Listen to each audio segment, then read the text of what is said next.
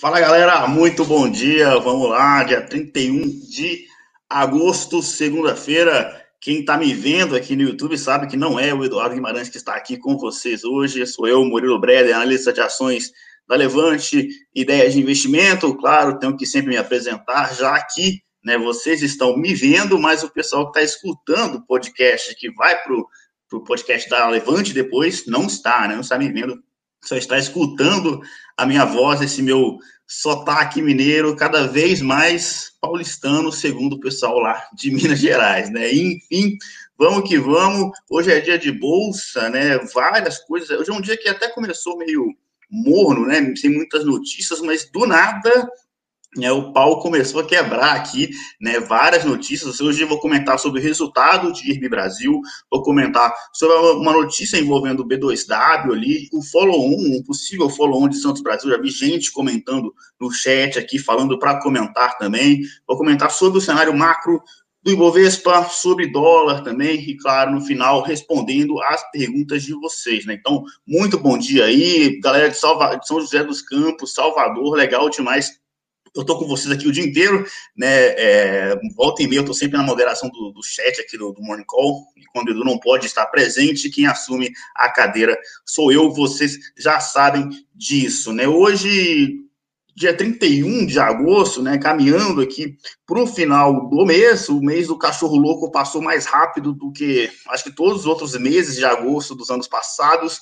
O ano, na verdade, caminhando muito rápido, né, galera? Daqui a pouco já está tendo é, propaganda aí de Natal, né? Realmente, o ano de 2020 voou, né?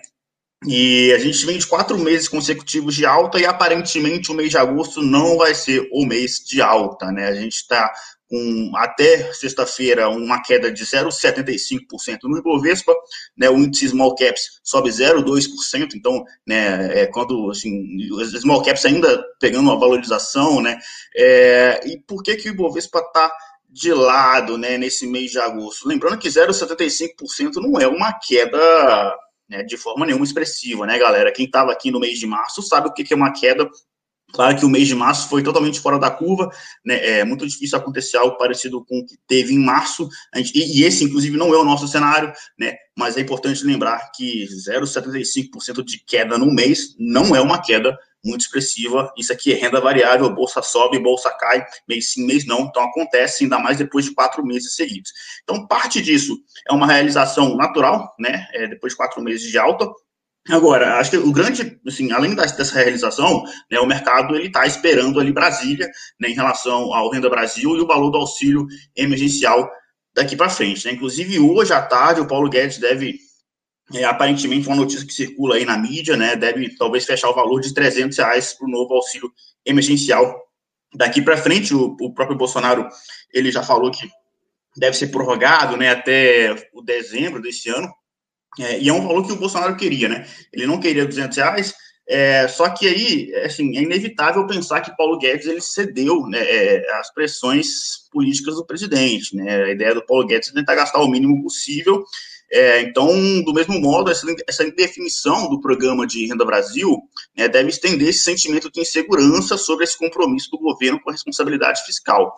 Né? O Bolsonaro quer os 300 reais de modo permanente, mas o negócio é como é que se arruma esse dinheiro sem furar o teto dos gastos, né? Este é o grande desafio. Então, você tem de um lado o Bolsonaro descobrindo como é que ele faz para se reeleger, que é, enfim, sentindo um gosto da popularidade ali, né? Realmente a popularidade dele vem aumentando por causa, enfim, parte, né, por causa desse auxílio emergencial, enfim. E, e do outro lado, o Paulo Guedes tentando falando assim, ah, não, não dá para gastar, o teto de gastos é para ser respeitado.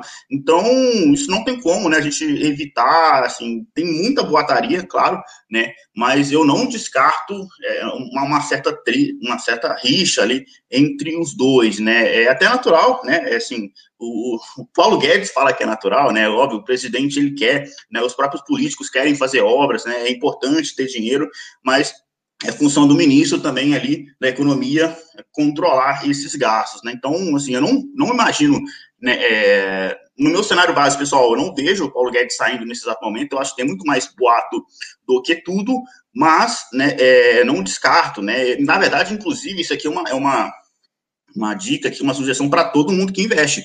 Mesmo que você tenha uma, um alto grau de convicção sobre um raciocínio, sobre um racional de algum investimento, mesmo que você tenha um alto grau de convicção, se proteja, tem um certo head ali, porque você nunca pode estar all-in, né, cara? Porque se você está all-in e você, e por acaso, erra, né? Mesmo que seja 1% de chance de você estar errado, esse 1% de chance pode acontecer, né? E aqui, isso aqui é jogo, isso aqui não é videogame, né? Que você morre, renasce e volta na mesma tela de novo para jogar. Então, se você morreu, cara, assim, acabou o dinheiro, acabou, cara. É coisa séria. Então, é importante se redear, ter essas proteções, né? É, enfim, não está no cenário base, mas é importante. Outra coisa, e eu falei isso na sexta-feira, né, no fechamento de mercado, é que Bovespa não é métrica, né, não, eu não acho muito bom, né? Metade de Bovespa é bancos, Petrobras Vale, Ambev, né? Assim, isso é quase 50% do índice. Então, assim, mesmo assim, de 23 de março para cá, que foi a mínima do Ibovespa ali, ele já acompanha, já tem uma alta de 61%. Agora, né, é, o índice small caps tem 67% no mesmo período, de 23 de março para cá, e, o índice, e as ações da small caps da Levante tem 75% de alta. E o Melhores Ações, olha só que legal, 99% de valorização desde 23 de março, né? Então, quem seguiu a nossa recomendação ali de não desesperar, de seguir aportando com calma, né, vendo que o cenário vai passar, tá com 100% ali no Melhores Ações e 75% na, é, na Levante Small Caps. Apesar desse cenário um pouco mais de lado do Ibovespa, da Bolsa Brasileira, é, é assim, a gente tem essa clara percepção de que é, vai voltar, né, eventualmente aos 120 mil pontos, tá? É questão de tempo. É, a gente passou aqui, né, bateu 60, 70 mil, falamos para comprar, agora voltamos aos 100 mil pontos. Tem essa certa instabilidade, essa certa lateralização depois de quatro meses de alta, natural, né? É, mas eventualmente o cenário macro no, no médio e longo prazo continua super otimista para quem tem essa visão, para quem gosta de investimento em ações, a recomendação é comprar ações, continuar comprando ações, beleza? É, na semana passada, né, já que segunda-feira, tem que fazer essa recapitulação da semana. É, o dólar caiu muito forte, caiu 3,4%, o Ibovespa se descolando né, do cenário internacional, a fala do Fed foi importante, né? Ele, enfim, basicamente o Jeremy Powell, que é o presidente do Fed, Banco Central Americano, ele falou né, que o Banco Central pretende ficar mais dovish, né, ou seja, mais leniente ali com a inflação, com a taxa de juros baixas nos próximos cinco anos. Interessante, né, que ele falou cinco anos, mas daqui a cinco anos o Jeremy Powell não vai estar como presidente do Banco Central Americano, né? Então, assim, é interessante porque o Banco Central Americano é uma instituição independente, então, é, assim, se entrar um outro presidente do Banco Central com uma outra visão, pode mudar tudo isso, né? Mas, enfim, é, então, resumidamente, o, o, o Jeremy Powell falou de, de manter a taxas baixas ali de juros nos próximos cinco anos. É, isso impulsionou as bolsas, trouxe o dólar para baixo, o dólar caiu 3,4%. É, então, assim, o dólar tem uma recuada boa, né? No curto prazo é difícil, na verdade, em qualquer prazo é difícil você cravar cenário de dólar, porque? O dólar é a principal moeda do mundo, então, é, muito mais do que Brasil, do que os acontecimentos que acontecem no Brasil, do que os Estados Unidos, tem toda uma questão geopolítica mundial envolvendo o dólar. É muito difícil acertar a direção da moeda, mas o cenário macro aqui, a gente continua com essa visão de dólar mais forte no, no médio prazo aqui, no curto prazo, no curtíssimo prazo, ele pode cair para 5,20, por exemplo, né? mas aí é uma, é uma são oscilações de curto prazo, né? Então, é, é esse é o cenário que a gente está, né? Os, os, Estados Unidos, as bolsas americanas indo para o melhor agosto dos últimos 30 anos, só que a gente aqui se descolando das bolsas americanas é, à espera de Brasília. Apesar disso, seguimos toda segunda-feira, boletim Focus. Hoje nós tivemos mais uma revisão para cima no PIB, né? 5,28% de queda agora. Há nove semanas atrás era 6,5% de queda. A gente está indo né, é, passo a passo, degrau a degrau, melhorando, né, ou deixando menos pior a perspectiva de PIB. Ainda assim é uma queda expressiva, mas é a nona revisão para cima no PIB, tá? Então, um dado importante ali, enfim, confirmando tudo aquilo que a gente vem falando. Abril foi o fundo do poço e, e maio para frente a gente vem tendo uma recuperação mais forte que parece recuperação em V, né? A gente até teve uma notícia aqui de que o setor de aço está em recuperação em V, né? É, inclusive teve uma notícia aqui também falando né, é, de uma certa proibição do de, de, de aço para os Estados Unidos. É, se alguém perguntar de Gerdau, isso não impacta Gerdau, tá? Porque Gerdau tem operações nos Estados Unidos, então seria somente as empresas que estão aqui no Brasil em relação à importação a exportação, perdão, para os Estados Unidos. Então, como o Gerdau já está nos Estados Unidos, ela não é afetada, tá? Então, por isso é um dos motivos, inclusive, que Gerdau está voando nos últimos meses, a demanda de aço muito forte da China, tem esse aumento do dólar, né? E, e essa notícia que em tese é negativa para siderúrgicas não pega Gerdau, beleza? Agora, falando, eh, inclusive, é, antes de falar de B2W e de Santos Brasil e IB Brasil, né, inclusive o mercado já 10 e 9 da manhã, nesse exato momento, o mercado já abrindo, é, comentar sobre o IPO da Pets, tá, galera? Que a produção puder mandar no chat ali o link para o IPO da Pets, uh, até onde eu tinha visto, logo na primeira, nos primeiros dias ali da que abriu a, a oferta, né, já estava com quatro vezes acima da demanda, não sei quantas vezes está acima da demanda agora, mas é um IPO que está muito quente, está tá muito hot, enfim, a gente tá ali o se alguém puder mandar no chat ali para vocês depois lerem com calma o IPO, a gente ficou bem animado com essa empresa, principalmente por causa do setor, não tem nada parecido com ela na bolsa, a gente gosta bastante do case, apesar de sim, né, estar assim em múltiplos esticados, mas é, é, é, o, é, o, é a questão de preço e valor, né? O preço é, parece esticado, mas o valor é algo ainda acima do preço, né? Então, quanto vale você ter uma empresa é, que não tem nada parecido com ela na bolsa? Né? Eu acho que isso resume bem a tese do IPO da Pets, não sei se a produção mandou aqui no chat, mas se não mandou, vai mandar em breve, ou eu mesmo mando depois aqui nos comentários, sem problema nenhum. É, agora sim, falando de B2W, né, falando dos do destaques do dia. Ela acirrou a disputa no marketplace, né? Uh, ela não irá cobrar de alguns parceiros que vendem da sua plataforma né, pelos serviços prestados durante a Black Friday. Né, essa isenção foi concedida para os clientes né, que já utilizam o pacote completo da B2W então, dessa forma, a expectativa é que mil lojistas é, sejam contemplados com essa política de desconto, o que representa um pouco mais de 1% do total de vendedores que utilizam suas plataformas de vendas. Não é uma notícia é, tão impactante assim é, para a B2W, né? Enfim, porque é apenas 1% do total de vendedores, mas ela acirra a disputa, é a primeira empresa do setor do varejo brasileiro a fazer isso, então, né, joga uma pressão ali para cima de, de Magazine Luiza e de Varejo, por exemplo.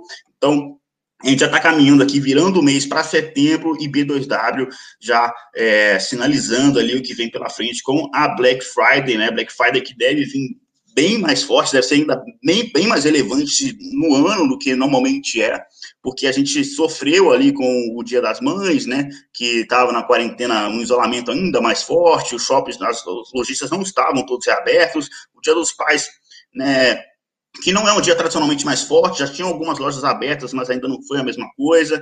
Então, a grande esperança do ano do varejo ali é a Black Friday e B2W já está se movimentando. Apesar disso, né, a gente não deve ter é, hoje um, um, dia muito forte na B2W, porque ela subiu já 3,8% na sexta-feira. Notícia, essa notícia é de B2W, ela saiu na sexta, então o mercado já precificou, né, subiu 3,8% na sexta, hoje está caindo 0,8%. Antes de falar de IRB Brasil, que aí eu acho que eu vou gastar até um, certo, um pouquinho mais de tempo, porque é um negócio um pouco mais complexo, acho que vale a pena explicar. Muitos de vocês têm ações aqui de IRB Brasil em carteira. Eu vou comentar sobre o Santos Brasil, né? Santos Brasil soltou um fato relevante é, falando que é, estuda a sua oferta de ações, né? E, dada a nossa experiência aqui de mercado, quando a empresa fala que estuda, é porque ela já está em negociações avançadas, né? Então, já tem até banco no meio lá, e, e sinceramente, assim, vamos recapitular a situação de Santos Brasil, né? Hoje as ações estão até subindo 0,9%.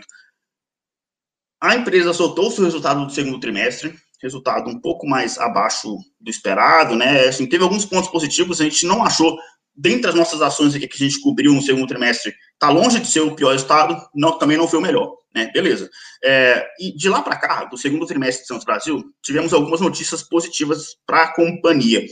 Primeira delas, a volta né, do aumento ali da importação da China. A China representa 50%, metade das importações é, de Santos Brasil. Então, é, é, uma notícia importante. A segunda notícia é, foi a, a, a, volta da negociação do, da privatização do Porto de Santos. Tem um outro porto de São Sebastião também sendo privatizado. O que importa aqui no caso de Santos Brasil é o Porto de Santos. É, Notícia importante, né? Só que é um, é um negócio burocrático que demora um pouco mais de tempo mesmo. Se for privatizado, vai ser só em 2021, segundo trimestre de 2021 para frente. Então, notícia importante, só que essas duas notícias o mercado está com um pouco mais de pé atrás, porque o segundo o resultado do segundo tri não foi né, o melhor resultado possível, então, o mercado está esperando um pouco o resultado do terceiro TRI. Essa notícia do possível follow-on, e como eu comentei no início aqui, se a empresa fala que está estudando é porque já, normalmente já está em negociações avançadas, né? É, é, então, assim, imagino se eu fosse né, chutar aqui, eu falava que vai rolar, né? É questão de tempo. Imagino, como eu comentei, já, tá em, já falou que está estudando, está em negociações avançadas. O caso, pega o exemplo recente de follow-on de rumo foi positivo, né? As ações valorizaram bastante. Claro que Rumo tem uma outra, um outro contexto, né? Rumo está dentro do grupo da Cosan, que anunciou uma reestruturação societária. Todo o grupo de Cosan, né? Estão se valorizando bastante. Rumo, o follow-on de Rumo é algo muito importante para a companhia, porque ela vai conseguir pegar esse dinheiro, vai pré-pagar uma dívida que ela paga IPCA mais 11% ao ano, os juros que ela cobra da malha paulista, então ela vai economizar muito dinheiro com esse follow-on. Santos Brasil não é, especificou para que, que ela pretende gastar esse follow-on, tá? Esse dinheiro, possível dinheiro captado no follow-on. Então, por isso que hoje as ações estão subindo um pouco, né? É, agora subiram até mais, 1,5%. A notícia é positiva porque se Santos Brasil vem aqui no mercado e fala, olha, eu quero mais dinheiro porque eu preciso investir na companhia, em tese isso é uma notícia positiva. Lembrando que né, quando for declarado o follow-on de verdade, tiver o cronograma ali das ações, normalmente tem uma pressão negativa né, é, no curto prazo, já que o institucional, que é quem define preço, sempre tenta puxar o preço para baixo. Mas isso é mais próximo da, é, é, da data ali, da definição do preço do follow-on, tá? É, hoje, assim, isso não deve impactar é, é, no curto prazo das ações de Santos Brasil, as ações subindo nesta segunda-feira. Pronto, agora sim, IRB Brasil, né? Vamos lá. É... Colocar nenhuma frase do Estado de Brasil foi ruim, né? Foi ruim, eu não sei se vocês estão surpresos com isso. É, a gente aqui da Levante, particularmente, não, né? O resultado veio abaixo ainda da expectativa do mercado, veio um prejuízo de 685 milhões de reais no segundo trimestre. No primeiro trimestre tinha registrado um lucro de 14 milhões, né? Então agora o cenário é outro, vem um prejuízo bem mais forte, sendo que o lucro do primeiro trimestre já tinha sido impactado por algumas outras coisas não recorrentes, né? Então, assim, o primeiro lucro do primeiro trimestre já tinha apontado que esse lucro não seria algo é, tão sustentável assim no longo prazo. E agora o resultado do segundo TRI é, é, escancarou realmente a situação complexa, difícil que está IB Brasil, né? Para não falar que foi tudo ruim, né? É, de abril em junho, os prêmios emitidos pela companhia subiram 8% em relação ao segundo trimestre do ano passado. No primeiro TRI, o prêmio, na comparação anual, tinha subido 13%. Então, mesmo assim, não é uma coisa tão boa, né? Subiu, mas subiu menos do que o trimestre anterior, né?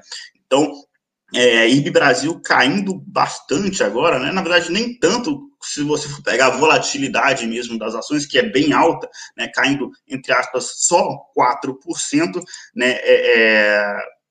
E, e assim como aconteceu no primeiro trimestre, é muito importante ficar de olho na teleconferência de resultados, que vai ser agora, daqui a pouco, na verdade, 11h30 da manhã, tá? É, todo mundo consegue acessar se quiser, né? É só entrar no site de RI do IB Brasil e se cadastrar lá que você consegue acessar. Óbvio que esse, esse é o nosso trabalho, né? Então, eu vou escutar, vou fazer algum, algumas anotações aqui.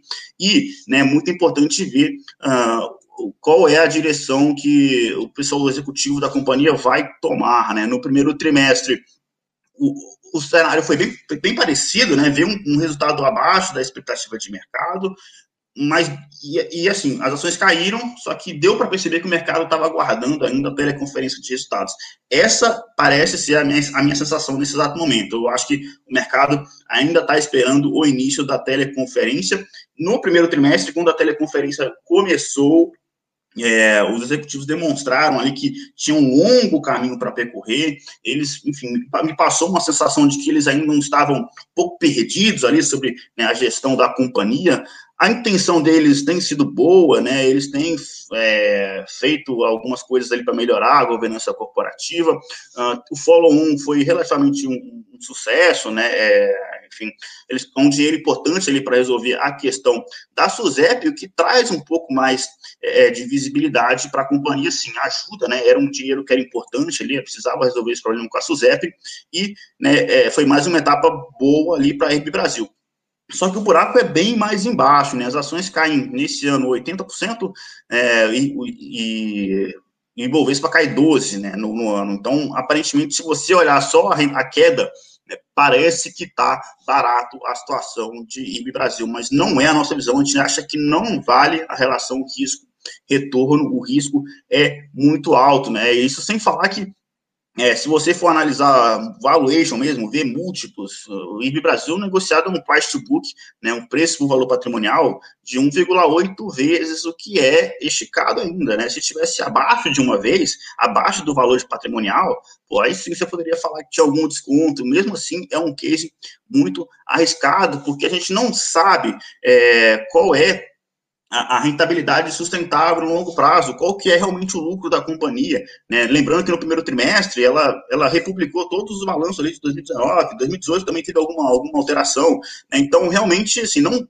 é muito difícil prever o ROI sustentável no longo prazo da companhia. Então, não é só, e essa é a questão de Brasil, não é só é, a questão é, reputacional que é super complexa, acho que vai demorar a resolver. Até hoje não resolveu, já tem o quê? Desde 2020, pelo menos, aí nessa situação, desde que saiu a carta da esquadra já, meses assim até hoje o mercado com o pé atrás não é só reputação, né? Tem um lado operacional muito forte, como ficou evidenciado agora nesse resultado do segundo tri, a companhia com uma sinistralidade bem acima do esperado, impactando no lucro que agora virou prejuízo, um prejuízo de 675 milhões de reais. Então, assim, tem um lado operacional, além da reputação, que a empresa precisa resolver, porque ela emitiu prêmio sem conhecimento total do mercado, né? É, tomou risco onde não sabia. Então, assim, é, eu, eu li aqui a mensagem da administração e eles parecem bem intencionados, né? eles estão fazendo ali é, uma, uma, reciclagem ali da, dos ativos deles, onde eles querem focar, né? Isso deve diminuir um pouco o prêmio é, emitido em relação aos próximos trimestres, mas deve aumentar a margem da companhia. Só que essa é uma boa ideia, mas é um processo de longo prazo, né? Ela, ela ir retirando aqueles ativos ali que realmente tem uma margem baixa, que não é o foco da companhia, é um, é um processo de reestruturação longo de IB Brasil.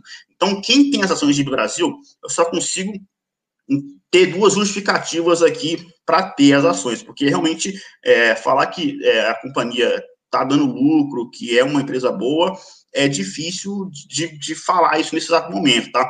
Então, dois, dois cases aqui, né? Você comprou IB Brasil e acha que o mercado caiu demais e por algum momento, no curto prazo, as ações podem se recuperar muito rápido. Então, para isso acontecer, você tem que torcer para a teleconferência de hoje, às 11h30, ser um baita de um sucesso, dos executivos baterem a mão no peito lá e falarem, demonstrarem que estão entendendo realmente a situação da companhia. Lembrando que no primeiro trimestre isso não aconteceu. Né? E eu pessoalmente acho que a teleconferência não vai fazer virar o jogo é, é, de Brasil, não, tá? Uh, o segundo caso é para quem tem uma visão de longo prazo, porque no médio é, é uma questão que vai resolver só no longo prazo, né? Mesmo que o Brasil dê tudo certo, renove ali a diretoria, né? O que ela já fez, Agora, foca ali na questão operacional, é algo que vai demorar algum tempo. A gente, enfim, até tinha, né, relembrando que tinha a IB Brasil na nossa carteira há meses atrás, na carteira de dividendos, né, a gente entendia que IB Brasil era uma empresa que estava migrando de uma empresa de crescimento para uma empresa que ia pagar dividendos agora, né? O setor de seguros em si, seguros e resseguros, é, ele é bem estável, né? Ele, ele é bom pagador de dividendos, só que na hora que a gente viu o tamanho do, do buraco ali, né? É, a gente saiu fora, né? De Brasil assim que percebeu que o buraco era muito mais embaixo. Então fica esse recado aí para vocês. A gente continua, enfim, não recomendando entrar em Santos Brasil, em, em IB Brasil, beleza?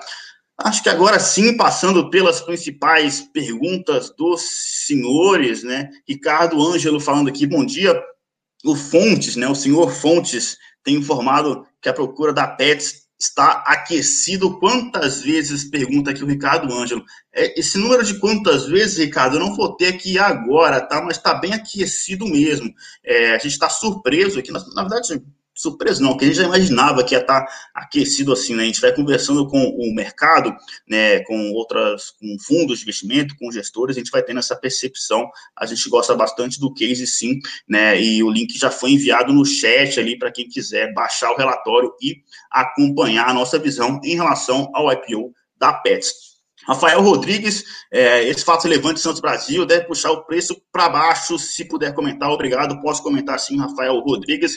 Já comentei, na verdade, né? No caso de Santos Brasil hoje subindo meio por cento, é, notícia, na verdade, ela é positiva no médio e longo prazo, né? Mas o mercado ainda com um pouco de pé atrás, esperando o terceiro tri, e principalmente porque Santos Brasil não deu nome aos bois, né? Ela não, não falou exatamente ali é, como que, que ela pretende usar esse dinheiro do Follow 1, então acho que por isso que a notícia é positiva, mas não é tanto assim, porque o mercado ainda espera saber o que Santos Brasil pretende é, usar esse dinheiro especificamente, beleza? É, e sem falar que não está comprovado ainda, né? É só um estudo, mas vai sair sim, deve sair sim. Eduardo Mendes Cardoso, será que o Bradesco para de andar de lado? Como essa divulgação de melhor resultado do semestre?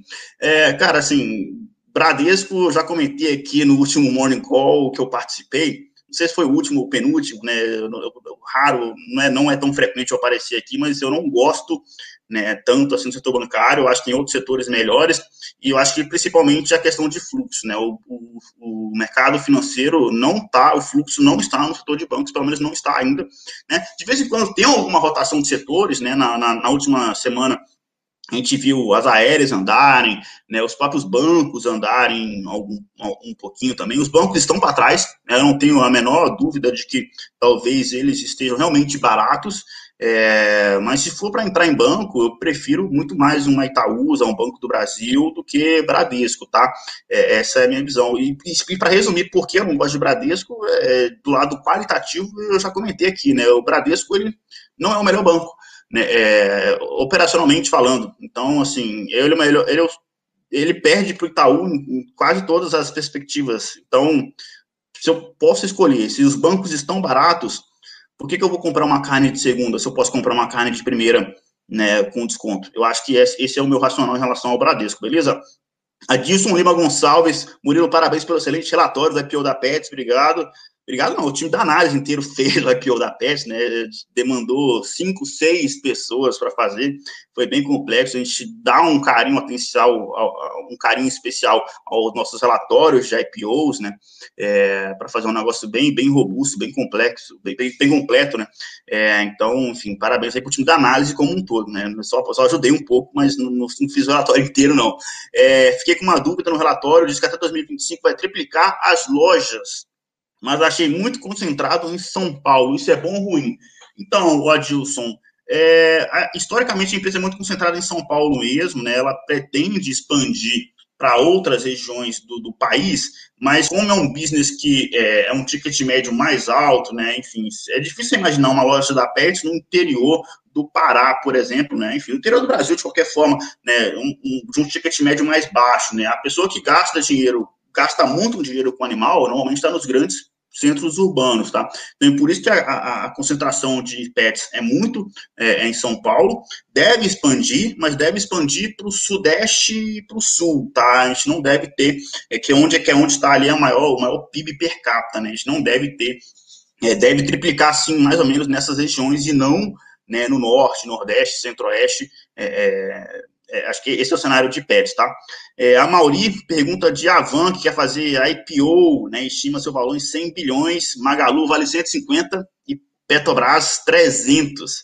Essa estimativa de valor está um pouco exagerada. A Van acabou de chegar e já quer sentar na janelinha. Então, a, o IPO, né, a sequência de IPOs aqui de follow-on está muito tá muito forte, né? Então, a gente até comentei, até comentei isso também na sexta-feira, que é o seguinte, a gente fez um estudo, o nosso e eu com isso da última sexta, é, falando que tem 92 bilhões de reais de IPO, se você somar é, os IPOs que já aconteceram em 2020, mais os que vão acontecer no restante de 2020, né?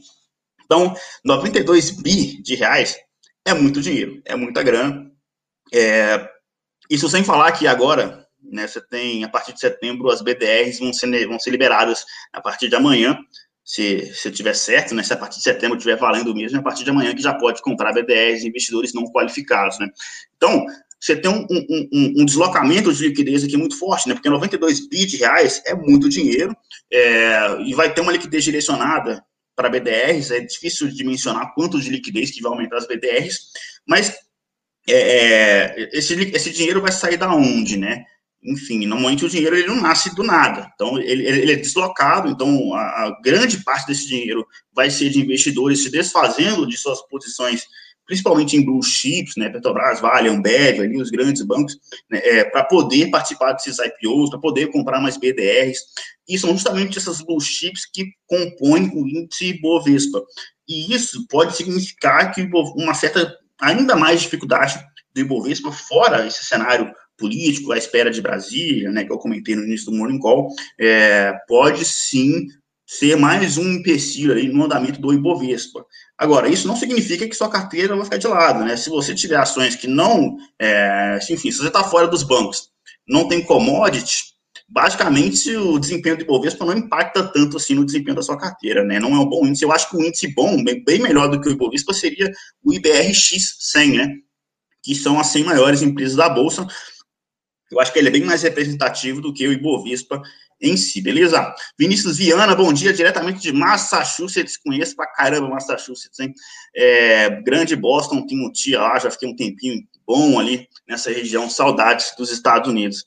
É, fala da oferta de ação da JSL, essa aí, ô Karina, eu vou ficar te devendo, vou ter que dar uma olhada que ainda não estava na pauta, tem que ver com carinho. JSL é uma empresa que a gente mantém no radar, né? Mas é bem diretamente, né? A gente não tem nenhuma das nossas carteiras, a gente pega um pouco de análise de JSL, porque ela está ali no grupo é, de movida, né, é, e, e, movida, consequentemente, é par de, de, de, de, unidas e de localiza setor de locação de veículos, então, assim, eu vou ficar te devendo essa. É, mas eu vou dar uma olhada aqui, e se eu tiver amanhã no Morning Call, pode me cobrar, e que eu respondo para você, beleza? Marcos André, bom dia, qual a linha de raciocínio em compra de uma empresa como a Pets em um valuation superior da Itaúsa, né? Não é mais vantagem comprar Itaúsa, é uma questão de diversificação. É uma questão de diversificação, né? É, é, igual eu comentei aqui, você tem um preço que parece esticado, mas o valor é maior ainda. Né? É uma empresa que não tem nada parecido com ela na bolsa, já vai entrar com, com um, um, um, um, um cacife grande, né? É, então, eventualmente, ela pode continuar crescendo, ela já vai entrar é, com valuation grande, é, e dado é, essa demanda, né, vai sair sim um IPO da Pets, e provavelmente, no, se eu fosse né, apostar aqui, acho que vai sair no topo. Então, acho que é, é, é muito caro, para resumir bem a tese de Pets, eu acho que é muito caro não ter, tá? Eu acho que, enfim, vai, ter um, vai andar bem ali, quem ficar de fora pode, enfim, né, se arrepender. Murilo, com muitos IPOs, o índice Bovespa pode subir ou cair? eu acabei de comentar isso, é exatamente isso, né? É, parte dessa liquidez, desse fluxo, pode ir para os IPOs, né? É, e se esse fluxo que for para os IPOs sair das blue chips, né, o Ibovespa pode ficar de lado mais algum tempo sim, tá? Fábio Alves, o Bradesco tem um péssimo atendimento e sair de lá para ir para o Itaú. Pois é, então, eu, eu, não sou cliente do Bradesco, né? Mas eu acho que o comentário de vocês já, já deixa bem claro aqui né, em relação ao banco, eu não estou não tô nem entrando no mérito de atendimento e tal, estou falando em relação aos números mesmo, né? É, realmente, se você pegar a linha com linha ali com o Itaú, é, de questão de mercado financeiro, de valuation, é, de métricas, né? Bradesco é um bom banco, né? Privado, é um dos melhores bancos do país, mas é pior que o Itaú. E, e assim, os dois, os dois bancos o, a 80 por hora, os dois descontados. Eu vou pegar Itaú, não vou pegar Bradesco. Né? É, André de Medeiros, agosto tem um estigma de ser um mês ruim para a Bolsa. E setembro, o que esperar? Então, acho que para finalizar aqui é, é, esse Morning Call, né, a gente está finalizando o mês de agosto aparentemente com uma queda, né, enfim, agora a Bolsa caindo um pouquinho mais forte, 1,16% nesse exato momento, é, finalizando, descolando ali do cenário internacional. Então, o cenário internacional andou, a gente, no mês de agosto, não, grande parte disso à espera de Brasília. Vai depender muito da definição, e hoje à tarde a gente vai ter uma visão, uma notícia importante disso, que aparentemente vai ser definido hoje é, é, o preço ali do auxílio emergencial, que consequentemente vai impactar na, no, no, andamento, no avanço do Renda Brasil. Então tem que ver essa evolução desse diálogo né, com o Bolsonaro e o Paulo Guedes. O Bolsonaro querendo ali né, aumentar esse, esse, auxílio emergencial, querendo, enfim, descobrindo que ser populista no Brasil é uma boa ideia, né? É, é, e o Paulo Guedes do outro lado tentando controlar, falando assim, cara, não dá para gastar isso tudo e tal, né? E de vez em quando o Bolsonaro parece um pouco entender, mas ele também quer gastar. Né? Então, é, é vai depender muito da evolução né, dessa, dessa dinâmica. Agora, resolvido essa questão, né, se for resolvido do lado positivo, Paulo Guedes resolveu ali, é, veio, o auxílio emergencial, é, resolveu o impasse ali em relação ao Renda Brasil, né, e, e, acho que o mercado vai é, é, abaixar um pouco a poeira ali, e como tá, o mercado internacional andou bastante, a Bolsa brasileira ficou um pouco mais para trás no mês de agosto, a gente pode ter é, é, um mês de setembro um pouco mais positivo, tá? O Márcio Joia acabou de comentar aqui, né? Setembro vai melhorar um pouco, mas outubro e novembro apertem os cintos, eleições americanas Exatamente, né? Eleições americanas pegando fogo, é, o Joe Biden ali estava com uma vantagem muito grande em relação ao Trump, né? E, e esses, essas, é, essas notícias lá do Black Lives Matter, né? Ah, na verdade, impactou do lado positivo para o Trump, né? É, enfim, teve muita treta ali, muita rixa lá nos Estados Unidos, muita briga envolvendo esse Black Lives, Black Lives Matter, e na verdade o Trump ganhou um impulsinho bom ali, né? A eleição estava toda pro lado ali do Joe Biden, e agora, nos últimos dias, o Trump ganhou uma força muito forte, e essa eleição americana, o bicho vai pegar, eu acho que o mercado ainda não está precificando essa eleição corretamente, tá? Acho que só outubro e novembro mesmo que, é, que essa volatilidade vai vir com mais força. E por último, Eliana Vieira entrar no IPO da Pets com ou sem lockup, né? A gente está recomendando entrar com lockup, é, por quê? Porque a demanda está vindo muito alta, né? Então, quando a demanda vem muito alta, eles privilegiam quem está com lockup primeiro para pegar. Né? Isso aconteceu no IPO de Vivara, né, é, a gente recomendou, já tinha recomendado entrar com lockup e a demanda foi tão alta que mesmo quem entrou com lockup pegou um rateio ali muito baixo, enfim, acho que menos de 10% do que tinha pedido. Né? Então, é, corre o risco do IPO da Pets ser a mesma coisa. Eu acho que quem escolher entrar sem o lockup pode ficar de fora do IPO, beleza? Galera, por hoje é só segunda-feira, último mês de agosto. Vou deixar vocês aqui com uma queda no Ibovespa, ainda mantendo 100 mil pontos. Né? A gente vem se defendendo bem nesses 100 mil pontos. A gente até chegou a cair abaixo, do 90, abaixo dos 100 mil pontos durante o mês de agosto, mas voltou logo em seguida. Hoje a bolsa caindo 1,3% nesse exato momento, 100.800 pontos. Santos Brasil subindo 0,2%, repercutindo a notícia positiva ali, mediamente positiva, né, do follow-on. IRB Brasil caindo 5%, enquanto ainda segue no aguardo da teleconferência de resultados, que vai ser agora 11h30 da manhã, beleza? É sempre um prazer estar aqui de volta com os senhores, conversar com vocês. Eu gosto bastante de aparecer aqui ao vivo. Muito obrigado pela recepção de vocês. Um forte abraço, valeu, até mais. Para saber mais sobre a Levante, siga o nosso perfil no Instagram, levante.investimentos. Se inscreva no nosso canal do YouTube, Levante Investimentos. E para acompanhar as notícias do dia a dia e mais sobre a Levante, acesse nosso site levante.com.br.